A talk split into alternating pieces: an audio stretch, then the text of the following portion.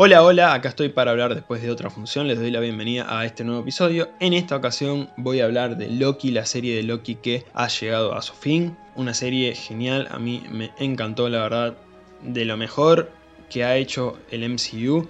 No solamente en cuanto a series, que ya tuvimos a WandaVision, ya tuvimos a The Falcon and the Winter Soldier, sino en todo el MCU, junto con las películas, la verdad que esta serie me encantó. Lamentablemente en este episodio no voy a poder hablar sin spoilers, voy a tener que entrar de lleno en detalles, así que si no vieron la serie vayan a verla para después escuchar este episodio. Voy a meterme directamente en spoilers y en detalles de la serie, así que el aviso ya está hecho, voy a entrar con spoilers. A ver, ¿cómo puedo hablar de esta serie? Porque también me pasó que no pude ir episodio por episodio grabando para el podcast porque cuando empecé con este podcast Loki ya estaba empezada, entonces voy a tratar de encararlo desde el último episodio, si es necesario ir para atrás. Tomé nota de los episodios anteriores, porque volví a ver los cinco episodios anteriores antes de el final para poder ponerme al día y estar al tanto de todo nuevamente, así que bueno, el último episodio, el último episodio, por favor, qué final, qué final espectacular. O sea, es lo que esperaba. Y lo más loco es que es lo que esperaba pero no es lo que esperaba. A ver cómo me explico. Para que se entienda bien, todas las personas que hemos visto WandaVision caímos en el famoso Mefistazo. Esto de que Mephisto iba a aparecer, Mephisto está acá, Mephisto está allá, el diablo, el diablo, el demonio, el demonio, es Mephisto, el Mephisto, Mephisto, Mephisto es el villano. Mephisto no apareció un carajo. Tuvimos encima lo de Fietro, que fue, eso sí que fue espantoso, porque lo de, lo de Mephisto lo puedo entender. Fue algo que se generó en el fandom, fue algo que se fue hablando como una teoría, como un rumor, como esto, como el otro, como que apuntaban las cosas a Mephisto y al final no apareció mucha gente se decepcionó y bueno, entiendo que no estaba dentro de los planes y era algo que podía no suceder y se generó una falsa expectativa, no era justo caer en eso, de, uh, che, no apareció Mephisto, qué cagada esta serie, no, la verdad que no. Pero bueno, lo de el Pietro falso, el Fietro, fue la verdad que una patada baja, em, no, eso sí que no estuvo bueno, no sé, no, no sé en qué pensaron sinceramente al momento de hacer eso, pero bueno, ya está hecho. Fue para mí mucho peor que toda la expectativa con Mephisto, claramente fue peor. Pero bueno, estaba eso de Mephisto, Mephisto. De hecho, con Kang, que es lo que termina sucediendo con Loki, estaba también esta idea de, oh, otro Mephisto más, va a pasar de vuelta lo mismo. Que... Y no, por suerte no. También, a ver, acá había diferencias. Kang ya está confirmado en el MCU. Jonathan Mayors va a interpretar a Kang en la película de Ant-Man and the Wasp, Quantum Mania, que se va a estrenar en 2023. Él va a ser el villano de esa película como Kang el Conquistador. Entonces, a ver, ya teníamos casteado a Kang. Kang ya era parte del MCU más allá de que faltan dos años para que se estrene la película en la que él iba a aparecer. Pero ya estaba casteado, ya, ya estaba confirmado el actor para ese personaje. Entonces, ya de entrada 1 a 0 contra Mephisto, porque de Mephisto no había ninguna señal, no había nada, solamente teorías. En cambio acá, bueno, es distinto, ya teníamos un actor. Y todas las pistas que de a poquito iban conduciendo a que Kang estaba detrás de todo esto. Las relaciones con los viajes en el tiempo, todo el tema temporal por la sagrada línea temporal, esto de que Kang en los cómics estuvo relacionado a los Timekeepers que eran la gran autoridad dentro de la TVA y dentro de la serie hasta el momento en que descubrimos que al final eran toda una mentira. Por ejemplo, pequeños detalles como la torre Stark que aparece en el quinto episodio, en este vacío, este lugar al que caían todas las variantes podadas desde la TVA. Esta torre Stark era una de esas variantes de otro universo como otras cosas que aparecieron en ese episodio, un episodio lleno de referencias, pero bueno, esta torre no tenía ni el nombre Stark ni el nombre Avenger, como vimos en el MCU, sino que tenía el nombre de Quenk, que Quenk Enterprises es una empresa que pertenece a, Nathaniel Richards. Nathaniel Richards es Kang el Conquistador.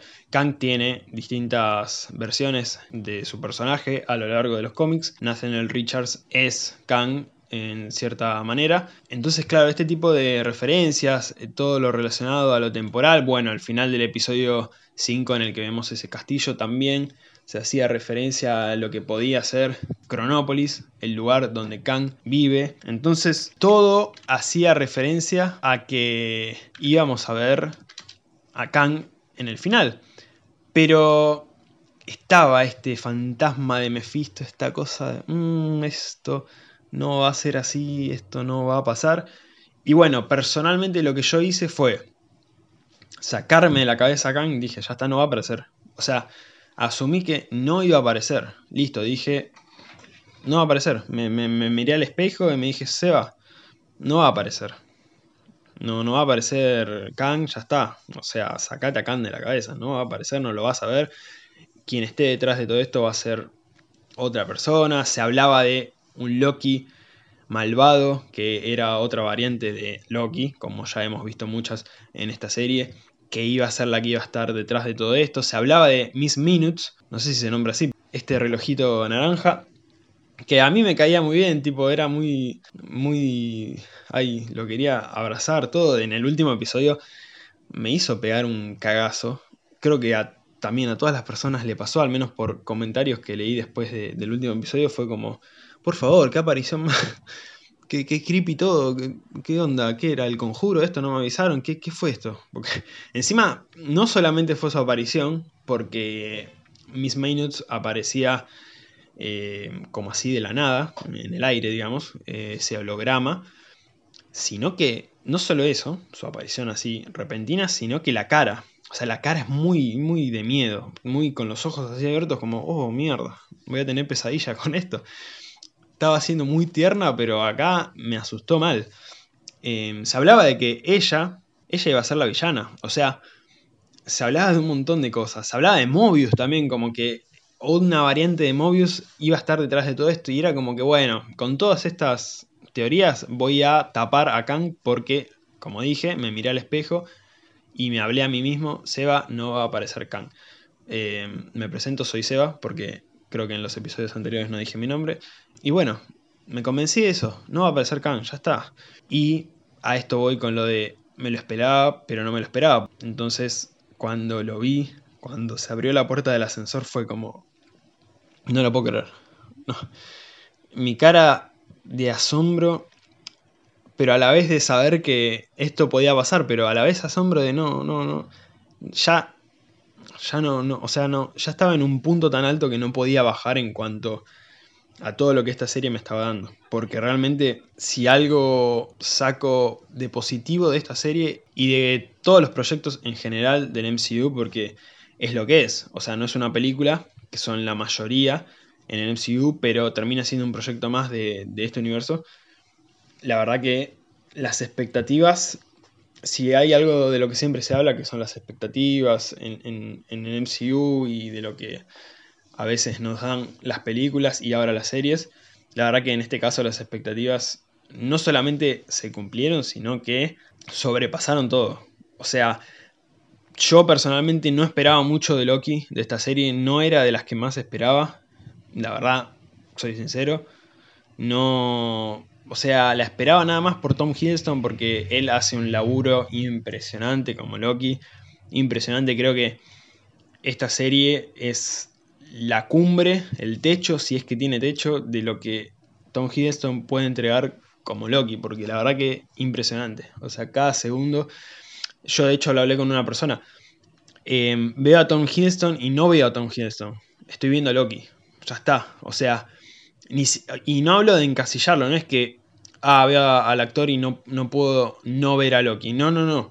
Estoy hablando de que lo interpreta tan bien, lo hace tan bien, es tan genuino, es tan Loki, o sea, es Loki, que ya está, puede hacer otros papeles, sí, y los puede hacer perfectamente, sí, es un actor del carajo, pero es Loki. O sea, no está encasillado, pero lo hace tan bien que, que, que lo veo a él, lo veo a Tom Hiddleston y lo veo a Loki al mismo tiempo. O sea, es impresionante. Y acá potencia mucho más todo lo que ya habíamos visto de Tom Hiddleston como Loki a lo largo del MCU, entonces, qué sé yo, no aplaudiría, pero ya de por sí con la grabadora del celular mi voz se escucha medio horrible, con los aplausos va a ser peor, pero bueno. Eh, aplausos imaginarios, aplausos de fondo, creo que puedo poner aplausos. Ah, voy a buscar algún audio de aplausos y bueno, ahora si los encontré en este momento van a estar sonando aplausos cuando hable nuevamente de Tom Hiddleston. Voy a hacer esto, a ver si encuentro aplausos por ahí. Sonido de aplausos. A ver. Bueno, la verdad, lo de Tom Hiddleston, impresionante. Aplausos, por favor, para Tom Hiddleston. La verdad que lo que hizo con Loki fue increíble. Como les dije, no, no tenía expectativas. No, no, no tenía muchas expectativas. Sí tenía, pero la verdad mm, estaba como, bueno, otro proyecto más del MCU Vamos a ver qué onda. Sí me estaba entusiasmando mientras iban conociéndose avances y todo. La verdad, sí, me estaba emocionando, me, estaba entusiasmando ver la serie, pero no al nivel eh, de otros proyectos. Entonces, estaba como, bueno, sorpréndanme a ver qué es lo que tienen. Y la verdad que me, me dejaron en el piso tirado. No, no, no, no, la verdad no, o sea, estoy todavía, todavía procesando todo lo que pasó.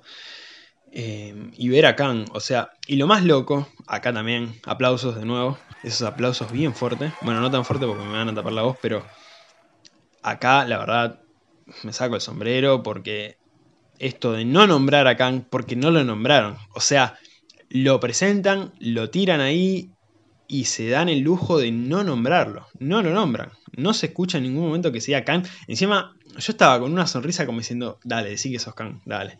Díganlo. Porque encima no es que no tuvieran oportunidades. Tuvieron más de una. Ellos le preguntan, tanto Sylvie como Loki, a él, ¿quién sos? Él en un momento dice, soy tal, tal y tal. Algunos me nombran de esta forma. En un momento, Miss Minutes aparece dentro del castillo cuando hace esta aparición tenebrosa y dice que se lo nombra como aquel que permanece, ¿sí? Que es otro personaje, no es el mismo Kang, es de hecho He Who Remains en los cómics, que acá aparece en forma de Kang. Hay una mezcla de He Who Remains, que es este famoso aquel que permanece, que lo nombran, de hecho, en el episodio, una mezcla también de Immortus y una mezcla de Kang. Em, entonces, son todas variantes de Khan el Conquistador, pero las distintas que se conocieron a lo largo del el MCU, salvo He Who Remains, aquel que permanece, que no es Khan en los cómics, pero bueno, hicieron una especie de mezcla, algo parecido a lo que pasó con Sylvie, que tenía como esa mezcla de Enchantress, eh, esa mezcla con Lady Loki, entonces también con Sylvie, que también es un personaje de, de los cómics, entonces es como que hicieron esa mezcla y salió Sylvie. Qué grande Silvi, la verdad que Sofía Di Martino, otra a la que habría que darle muchos aplausos, aplausos por favor, porque la verdad que impresionante. A ver, el nivel de actuaciones en, esta serie, ya voy a entrar en eso, pero es impresionante. Para no desviarme tanto, volviendo a, a Kang, a Kang, a Immortus, He Who Remains, quien sea no lo nombran. O sea, incluso en un momento él mismo dice, me han llamado conquistador, tirando ahí, como te la dejo ahí. ¿Eh? Y yo sonriendo como diciendo, no lo vas a decir, qué hijo de puta. O sea, no, no, hasta eso hicieron bien, la verdad que me pareció perfecto. De hecho, lo que se termina dando a conocer al final es que el Khan que vamos a ver como villano en Ant-Man and the Wasp, Quantum Mania, no es este, sino es la versión malvada de este personaje, que justamente va a ser Khan el Conquistador, que él mismo advirtió que podía aparecer si hacían lo que Sylvie termina haciendo, que es matarlo. Eh, nada, a ver, no, no. Es impresionante, es impresionante el desenlace, el final y el final final, porque si esto no alcanzaba, si todo esto que pasó hasta ahora no, no fue suficiente, tenemos a Loki llegando a la TVA, volviendo a la TVA después del el engaño que le hace Sylvie. Y bueno, va en busca de Mobius de B15, que era una de las minuteras que estaba dentro de la TVA, una de las que más aparece, de hecho es la que más aparece dentro de la serie. Los empieza a buscar porque les va a advertir de esto. Los encuentra y dije, bueno, listo, acá lo van a ayudar, algo va a pasar. Igualmente me había fijado que quedaban 8 minutos más o menos para que termine el episodio y dije, mm, esto no tiene pinta de que vaya a seguir mucho más. Y me puse a pensar, ¿qué va a pasar? ¿Qué va a pasar? Cuando les habla, Mobius se da vuelta, empieza a escuchar, Loki todo desesperado, no, pasó esto, pasó esto, pasó esto, y Mobius le dice, ¿qué? No, no, no te entiendo, ¿quién, quién sos? ¿Qué onda? Y ahí me quedé como, no. Claro, Loki se metió en otra TVA, se metió en otra realidad, en otro universo. Y cuando gira la cabeza, acá, final precioso, o sea, gira la cabeza Loki y aparece en el lugar en donde estaban las estatuas de los Timekeepers en la TVA que conocimos a lo largo de la serie, está la estatua de Kang.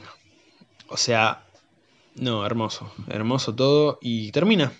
Termina, obviamente, con ese final se confirma completamente que va a haber una segunda temporada. De hecho, después de los créditos aparece la confirmación oficial de que va a haber una segunda temporada. Algo que eh, me hizo recordar, en cierta forma, a lo que fueron muchos de los finales de las películas en el MCU con esas palabras de tal personaje va a volver en tal película. Em, como pasó en muchas películas. Em, que hace rato no se hacía. Así que fue lindo volver a ver este aviso de tal personaje va a volver. Y bueno, vamos a tener una segunda temporada que claramente cuando se había anunciado antes de la serie fue como, mm, una segunda temporada. O sea, imagínense que no esperaba tanto ver esta serie, no tenía tantas expectativas y que encima anuncien una segunda antes de la primera fue como, ¿por qué? Y ahora, o sea, sí, dame 10 temporadas de Loki, por favor. 10 para llevar. Manija, completamente manija, no puedo más de manija. Ya escribí en Leatherbox como venía haciendo con las series de, del MCU. Ya voy a publicar un post en mi Instagram personal. Posiblemente cuando estén escuchando esto ya va a estar ahí disponible. Pero bueno, dentro de todo lo que puedo hablar, a ver, el último episodio me encantó, un final excelente, como ya lo dije. Tenía miedo por algunas cositas, de hecho hay algo que termina pasando que en un momento dije, no, lo arruinaron, lo arruinaron, lo arruinaron que es esto del beso entre Sylvie y Loki. A lo largo de toda la serie vimos esta especie de tensión sexual, si se quiere. Raro decirlo así, pero un poco fue lo que terminó pasando, esta relación medio rara. A ver, digo rara porque al fin y al cabo Sylvie termina siendo una variante de Loki. O sea, es Loki con Loki por decirlo de alguna manera. Em, vi un meme que me gustó mucho sobre este episodio en el que un chico está besando al, espejo y claro, se ve como que se está besando a sí mismo y el meme decía Loki en el episodio 6. Porque literalmente es esto. Entonces, claro, cuando en una parte de la serie le empiezan a dar un enfoque como más romántico a todo esto, dije, no, por favor, no la arruinen no vayan por este lado porque no es por ahí, no, no es ese camino. Y amagaron, amagaron en la mentis cuando están sentados y parece que se van a besar, que incluso se agarran de las manos, es como, mmm, vos decís. Y después en el episodio 5 cuando Loki se conjura una mantita para cubrirse del frío y dije, mmm, esto va por ahí.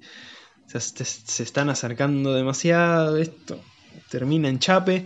Y no, venían amagando y no lo hacían y bien, bien que no lo hacían. Y acá, después de un momento en el que Loki interfiere para que Sylvie no mate a, a Kang, para que no, no, lo mate, porque si no se iba a ir todo al remil carajo y, no iban a poder eh, resolverlo, se iba a ir toda la mierda. Entonces Él quería frenar a Sylvie para buscarle otra solución a todo esto, porque ella directamente quería matar a Kang, listo. Y bueno, está ese momento de calma. Y yo, yo lo que pensé, a ver, se me vino a la cabeza, no quiero spoilear por si no vieron Game of Thrones, pero si vieron Game of Thrones, no, no lo voy a decir específicamente para no spoilear a la gente que no vio Game of Thrones, porque puede haber personas que no hayan visto Game of Thrones. Pero para las personas que ya vieron la serie, van a entender a lo que me estoy refiriendo. Cierta escena en la que ciertos personajes tienen algo entre ellos y pasa algo en donde uno termina tirado en el piso con mucha sangre. Yo me imaginé algo así. Yo me imaginé algo así como en Game of Thrones que personaje 1 iba a matar a personaje 2, personaje 2 iba a terminar tiradito en el piso con mucha sangre. Yo me imaginé algo así, directamente. Me imaginé que Loki iba a matar a Silvio, Silvio iba a matar a Loki. Algo así me imaginé, porque dije, mmm, esto no va a terminar bien. O sea, esto no... Estaban en desacuerdo, se estaban peleando. Esto no va a terminar bien. Y bueno, viene el beso. Y dije, no. ¿Por qué? ¿Por qué lo hicieron? Ya ahí dije, ya está, arruinaron todo. Me estaba decepcionando, estaba pateando el monitor y no, no arruinaron nada porque fue toda una trampa de Sylvie para distraer a Loki, abrir este portalcito que abrían todos los minuteros y todas las minuteras para ir de un lugar al otro con el Tempad. Chau Loki, lo mandó a la TVA y Sylvie mata a Kang. Me alivié de una manera impresionante, respiré como diciendo, oh, menos mal que no, no fueron por ese lado, está bien, hicieron lo del beso, pero lo vi necesario. Eh, era un beso para distraer a Loki, dos segunditos y mandarlo a otro lado. Me pareció perfecto. Algo que vi también, que no me acuerdo si fue un meme o simplemente una imagen, pero em, me, dio mucha pena porque esto, esto que vi decía Loki terminó sin Mobius y sin Sylvie. Claro, más allá de esta relación que mostraron en cierto punto de, de Sylvie y Loki, que parecía como una relación romántica, terminó siendo una relación más de reconciliación del mismo Loki con Loki, que es algo que se ve mucho a lo largo de la serie, esto de Loki reconciliándose con él mismo. Era una referencia a eso, la relación con Silly, aunque como dije la tomaron por ahí más para el lado romántico. Pero bueno, tenía esa relación con Sylvie y además con Mobius, a quien llamó amigo en el episodio 5, si mal no recuerdo, y a quien realmente, a ver, creo que trató como amigo a lo largo de toda la serie, más allá de estos engaños y estas trampas que siempre lleva a cabo Loki. Siempre lo tuvo como, como un amigo a Mobius, entonces, claro, perdió a esas dos personas, porque el Mobius que conoce al final es el de otro universo, no es el Mobius que conocía. Y ese Mobius que conocía existe todavía, porque lo vimos también en el final. Vemos a Mobius y a la minutera B15 que están viendo cómo todos los universos están yendo a la mierda en la pantallita. Todos ya cruzaron la línea roja, ya está, ya ese monitor estaba a punto de explotar. Entonces, claro, están, pero en ese universo en el que estuvimos durante toda la serie, no en el que cayó Loki. Y encima se quedó sin Sylvie, que Sylvie se quedó como... También, ¿qué va a pasar con Sylvie? Porque mató a Kang, se fue todo a la mierda con los universos, pero ¿y ahora? ¿Qué onda? Entonces, la verdad que, a ver, cumple el final de la serie con el aspecto de final de la serie, como muy buen final de, de esta temporada, y como cliffhanger para la próxima temporada. O sea, más cliffhanger que esto, más enganchado no se puede quedar con una serie. Eh, es un final que directamente te deja esperando la próxima temporada. Es algo muy muy bueno lo que, lo que lograron. Y si la información no está mal, la segunda temporada de Loki se tendría que empezar a grabar a principios de 2022 y llegaría a finales de 2022 también. Si es cierto, estaría sucediendo si es que así lo hacen, porque también la línea cronológica la pueden tirar para cualquier lado. Todo esto terminaría sucediendo antes de la película de Ant-Man and the Wasp Quantum Mania, que es la que va a tener como villano principal acá en El Conquistador. No es un detalle menor porque por ahí la segunda temporada de Loki termina siendo eh, otro escaloncito antes de la presentación estelar de Kang como villano en el MCU. Porque claro, este Kang que vimos no es el verdadero Kang, es una variante del villano que vamos a ver más adelante. Entonces, hay que ver, hay que ver qué es lo que hacen. Mi fe está depositada en Marvel Studios como siempre y sé que van a hacer algo muy muy bueno. Como les dije, me encantó, ya no tengo más palabras de elogios para todo lo que fue esta serie. Pero voy a entrar un poco más en detalle en algunas cositas de la serie en general, porque no pude grabar episodio tras episodio, algo que sí voy a hacer cuando salga What If y cuando salga Hawkeye y cuando salga Miss Marvel, porque eso me va a aliviar un poco más todo el tema de hablar de las series, que no es lo mismo que una película, claramente. Em, además, en el MCU hay referencias y detalles, pero para tirar para todos lados, o sea, está lleno. El episodio 5 es es una licuadora de referencias. En cuanto a referencias y todo eso, me voy a explayar un poco más en mi Instagram personal. Ahí van a poder ver en el post todas estas cosas, porque si empiezo a nombrar todo eso, este episodio va a durar dos horas, entonces no puedo. Pero bueno, para las próximas series, como dije, eh, le voy a dedicar un tiempito a cada episodio. Y, y, bueno, ahí me voy a poder explayar mucho más episodio tras episodio de cada serie. Pero por ejemplo el episodio 5, no sé, en el vacío, que es este lugar a donde van todas las variantes podadas por la TVA. Tenemos a un Helicarrier, por ejemplo, al Santum Santorum, todos de otras realidades, de otros universos. Tenemos a Frog, que es este Thor rana, que es de los cómics, que aparece en un frasquito y que está saltando para conseguir el Mjolnir que está justo arriba, todo enterrado bajo tierra. Y lo más loco, que lo leí hace un par de días creo, es que Chris Hemsworth le dio la voz a Thor. o sea, es buenísimo porque cuando vi de nuevo el episodio, hace dos gritos cortitos, pero lo grabó él, o sea, es magnífico, es increíble. El helicóptero de Thanos, que esto también es algo de los cómics, eh, no sé, ahora que me esté acordando, a ver, creo que había googleado por acá para nombrar, porque eso era más o menos lo que, lo que recordaba. La torre Stark, que acá tenía el nombre de Quenk, haciendo referencia a Quenk Enterprises. El casco de Yellow Jacket también, cuando lo vi la primera vez fue como, para, este es el casco de, de Yellow Jacket, ¿qué onda? Y esto pegaba directamente con otra teoría también que de la que se habló mucho y que yo tenía como una teoría muy firme, que era la de el reino cuántico. Porque ¿qué pasa? Yellow Jacket terminó de cierta manera, o se podría suponer que terminó en el reino cuántico y no terminó muerto.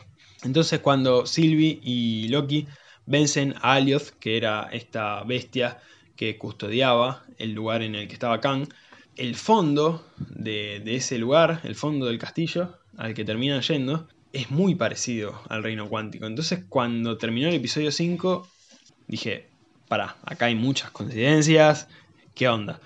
Em, y en ningún momento especifican que ese lugar sea el reino cuántico. Así que, no sé, puede ser que sea y que no lo hayan dicho, como nunca nombraron a Kang, nunca lo nombraron, pero estaba ahí, lo estábamos viendo. Em, así que nada, habrá que ver si termina siendo o no, pero em, muy buenas referencias. A ver, tuvimos a todos los Lokis, tuvimos a Kid Loki, tuvimos a Alligator, el Coco Loki. qué, qué, buen, qué buen personaje. O sea, es un caimán, pero como decían en la serie, ¿están seguros de que es una variante Loki? Es verde. y con los cuernitos, no, espectacular. Eh, Old Loki, interpretado de manera brillante por Richard E. Grant, que la verdad que impresionante. Tiene un momento en el episodio 5 cuando crea Asgard con su hechizo para ayudar a Loki y a Sylvie y poder desviar la atención de Alioth, que es eh, magnífico, la verdad que es algo impresionante lo que hace. Espero que podamos ver a, a este personaje nuevamente, porque me gustó, sé cómo termina su personaje en la serie, pero eso tampoco quita de que no se pueda ver más adelante. Pueden sacar algo del bolsillo y decir, bueno, al final no murió, está vivo Estaba Bothful Loki, que no, no hizo mucho, la verdad fue bastante penoso, no, no, no, no contribuyó para nada. Em, detalle interesante, tenía una especie de Mjolnir, así que bueno, eso fue por ahí lo único característico de ese personaje. Y bueno, el presidente Loki también apareció en un momento en ese episodio. La propia Sylvie, que es una versión de Loki. Em, los Loki que aparecen en el episodio 2, si mal no recuerdo. Esperen que me fijo en las notas que hice. Mm, mm, mm, sí, cuando van a la misión en 2050. Y en esto de la preparación para ir hasta este lugar, hablan sobre otros Lokis que han capturado a lo largo de toda la historia de la TVA y se muestran hologramas de distintos Lokis.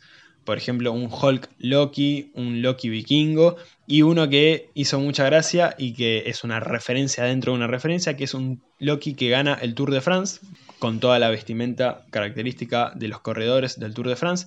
Pero lo más loco es que esa imagen de ese Loki saludando es una imagen real, de la vida real de Tom Hiddleston, saludando, creo que fue en el medio de las grabaciones de Thor Ragnarok. Le sacaron una foto así mientras saludaba a la gente que pasaba por ahí y usaron esa foto para ponerla en esa imagen con la vestimenta de corredor de Tour de France. La verdad, hasta en eso están, o sea, literalmente están en todos los detalles. Bueno, como dije, si voy a hablar de referencias, puedo estar dos horas acá. Una que me gustó mucho, que por ahí es rebuscada, pero termina siendo una referencia interesante, que es entre actores. Una que seguramente habrán notado todos es que Tom Hiddleston y Owen Wilson coincidieron en Midnight in Paris. Y acá, bueno, también coinciden dentro de la serie. Y Tom Hiddleston también coincidió con Eugene Cordero. ¿Quién es Eugene Cordero? Es quien interpreta a Casey, el oficinista dentro de la TVA, dentro de los primeros episodios. Y lo loco es que coincidieron en Kong School Island. Ambos actores coinciden en esta película. Detalle, detalle. Tenemos también menciones a distintos lugares. Se menciona, bueno, no se menciona, aparece en una de las pantallas Morak, aparece Sakar, aparece Titán, lugar en el que vivía Thanos, aparece Nueva York, además de ser el lugar del que salió esta variante de Loki y en donde empieza la serie, básicamente es el lugar de muchos de los personajes de Marvel, no solamente en el MCU, sino a lo largo de los cómics, Sandar, Hala, Jotunheim, que es de donde es originario Loki realmente, donde están los gigantes de, hielo, eh, Bormir creo que ya lo nombré. Asgard mismo. Un montón, un montón de lugares. Eh, la verdad que en cuanto a referencias, esta serie logra meter muchas y para nada forzadas. La verdad que incluso bastante disimuladas. Ahora, por ejemplo, me acuerdo de la mención a los vampiros que hace Mobius, en clara referencia a Blade, un proyecto que va a venir más adelante dentro del MCU. Eh, la verdad que en ese aspecto la serie hace lo suyo muy bien. Las actuaciones me encantaron, como lo dije con Tom Hiddleston, como lo dije con Sofía Di Martino.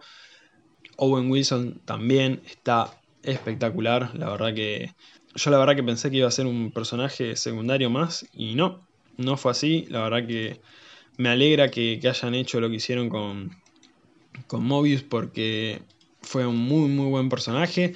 Eh, Rabona Renslayer, que a ver, hasta cierto punto de la serie yo la tenía como la villana, la gran villana de, todo esto, y no lo terminó siendo, pero de igual manera fue un personaje muy muy bueno, interpretado por Gugu Mbata Rowe, espero haberlo dicho bien. Gran actriz, la verdad que hizo un trabajo increíble. Algo que también me gustó mucho, que es muy destacable, en específico en el episodio 4, el mejor episodio para mí de toda la serie, que es el tema de la banda sonora. La banda sonora compuesta por Natalie Holt. La verdad, Natalie Holt, te mandaste una banda sonora del carajo, impresionante, muy característica, ese tipo de banda sonora que vas a recordar, la escuchás y enseguida sabes que es de Loki, no se parece posiblemente a ninguna otra. En el episodio 4 está muy, muy bien empleada porque en los distintos momentos va cambiando, va mutando. En un momento se escucha una versión más rockera en la pelea que tienen eh, Loki y Sylvie contra los minuteros enfrente de los Timekeepers. La verdad que, o sea, la banda sonora es increíble, muy muy bien. Las escenas de acción también, hablando justamente de peleas, muy buenas, muy buenas. Hay un detalle que noté en particular y que también lo vi en forma de, de meme, en forma de info también, porque es un poco de ambas. Es el tema de las caídas de Loki, porque en el episodio 6, en el episodio 3 y en el episodio 2, después de ciertas peleas, en el episodio 2, después de esa pelea con electrodomésticos en Roscart, después en el episodio 3, en la pelea en el tren, y en el episodio 6, el último contra Sylvie, Loki termina cayendo al piso de manera muy similar a como terminó cayendo en Thor Ragnarok después de caer justamente durante muchos minutos a manos de Doctor Strange. Entonces mm, me pareció muy gracioso porque encima la escena termina siendo muy parecida por cómo enfocan a Loki. Así que nada, un detalle muy de manija, muy de estar en todo, pero que me, gustó mucho. Em, las escenas de acción, como dije, me gustaron. Por ahí no hay tantas. A ver, no es una serie que se tenga que caracterizar tanto en ese aspecto, pero la verdad cumplió muy bien. Y bueno, en lo que cumplió muy bien claramente es en sentar bases para lo que va a venir y aclarar muchas otras dudas que había y también dejar muchas preguntas, pero bueno, creo que cumplió dentro del MCU de manera increíble. Eh, muy buenos personajes, muy buenas escenas de acción, muy buena la serie en general, muy buenos momentos, mm, momentos de charlas y conversaciones entre personajes Loki hablando con Sylvie sobre qué era el amor, eh, Loki hablando con Mobius sobre el libre albedrío. Ahí le dice una frase muy muy buena. Le dice, That no one bad is ever truly bad and no one good is ever truly good. Básicamente, nadie malo es realmente malo y nadie bueno es realmente bueno. Y termina siendo lo esencial por ahí dentro del personaje de Loki, porque básicamente Loki es eso, es un poco de ambos. Y bueno, de esos momentos de conversaciones interesantes en esta serie hay un montón. Además sabemos que Loki es un personaje que le gusta hablar mucho. Hay episodios que por ahí se sienten un poco lentos. El episodio 3, por ejemplo, eh, que es muy hablado probablemente, pero el episodio 6 también eh, tiene sus momentos en los que Kang habla mucho y explica muchas cosas, pero a ver, no son de más. Yo creo que están perfectos en, en la serie explican justamente, sirven para nutrir a la historia y no están sobrando para nada, entonces a veces por ahí no hay que esperar todo acción, todo dinámico, sino que esos momentos son realmente necesarios. Eh, a ver, ¿qué más para nombrar? Tengo mucho, anoté muchas cosas cuando volví a ver los cinco episodios anteriores antes de este final y bueno, como dije, no voy a poder nombrar todo, pero no sé, la aparición de Asgard nuevamente, hemos visto a Asgard muchas veces a lo largo del MCU en distintas películas y lo volvimos a ver dentro de esta serie. por ejemplo, en el último episodio, sin ir muy lejos, al principio cuando aparece el logo del Marvel Studios, tenemos estas frases, estos audios, fragmentos de, de todas las películas a lo largo del MCU, que claramente hacían una referencia a que todo eso estaba dentro de un universo porque vemos justamente esa línea que representa a lo que es este universo y que claramente nos da a entender de que no solamente con Doctor Strange y su locura dentro del multiverso, sino con demás proyectos que se vienen, vamos a tener bien en claro todo este aspecto del multiverso.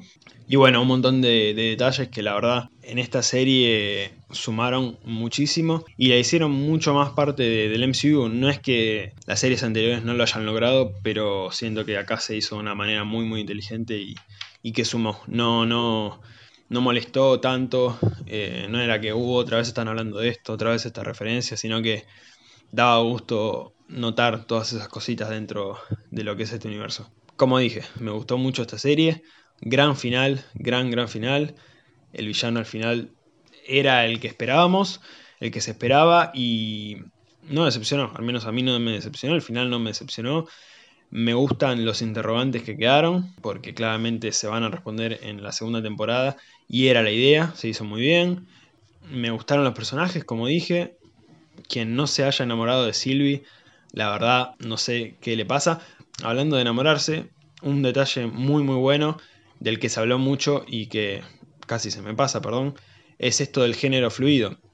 Se habla en un momento en todas estas charlas interesantes que hay dentro de la serie, una que tienen Loki y Sylvie y hablando de sus respectivos universos, Sylvie le pregunta si ha tenido parejas, si se ha enamorado y todo eso, y bueno, no hace referencia solamente a mujeres, sino a hombres, y él le responde, supongo que vos también, entonces está bueno que se haya mostrado esto. También, como con las referencias en general en MCU, de manera sutil, perfecta, listo, ya está. Tampoco poniéndose la bandera de inclusión, no, o sea, perfecto así como lo hicieron y listo. Me gustó todo, la verdad que no, no tengo cosas negativas. Por ahí el CGI por momentos me decepcionó un poquito cuando Elliot toma esta forma de nube y ataca a Sylvie, por ejemplo, o dentro de la Mentis hay cositas ahí que no me coparon tanto, pero esos detalles la verdad no, no arruinan y ni siquiera tocan a lo que fue el resto de la serie. Son cositas pequeñas, a veces sí son importantes, pero acá no, la verdad que no lo veo como algo que termine arruinando a lo que fue la serie. Para mí, 10 de 10, esa es mi calificación. No puedo ubicarla de otra manera, sinceramente. Y lo pensé, estuve pensando un rato después de haber terminado con la serie y nada, no, no, no, no podía ser de otra manera. Quedó cuarta dentro de mi lista de Leatherbox de, de películas y series de Marvel Studios. Ya me han atacado, por decirlo de alguna manera, porque compartí en mi Instagram la lista y se nota que está delante de Infinity War. Bueno, a ver, cosas que pasan.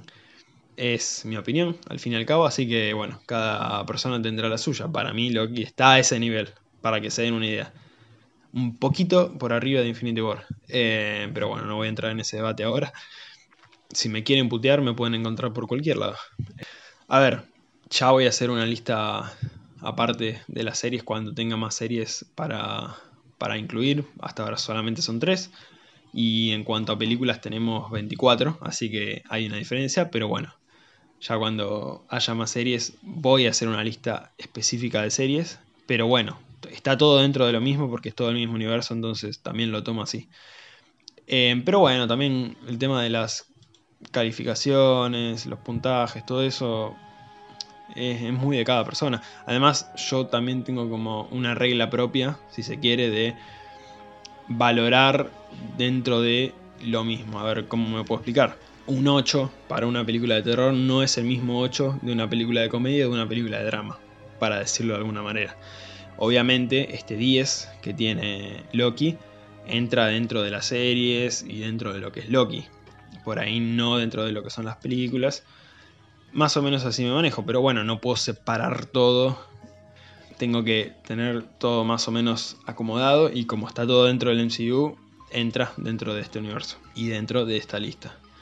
Algo que también me olvidaba, serie dirigida por Kate Herron. Muy buen laburo, Kate.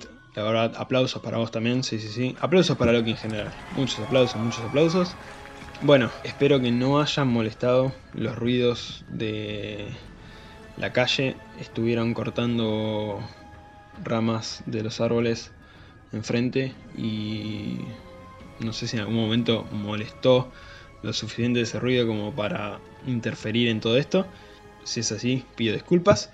Antes de despedirme, les dejo el Instagram que es arroba después de otra función podcast o simplemente buscan después de otra función. En YouTube también después de otra función. Y bueno, nos estamos escuchando la próxima después de otra función. Gracias.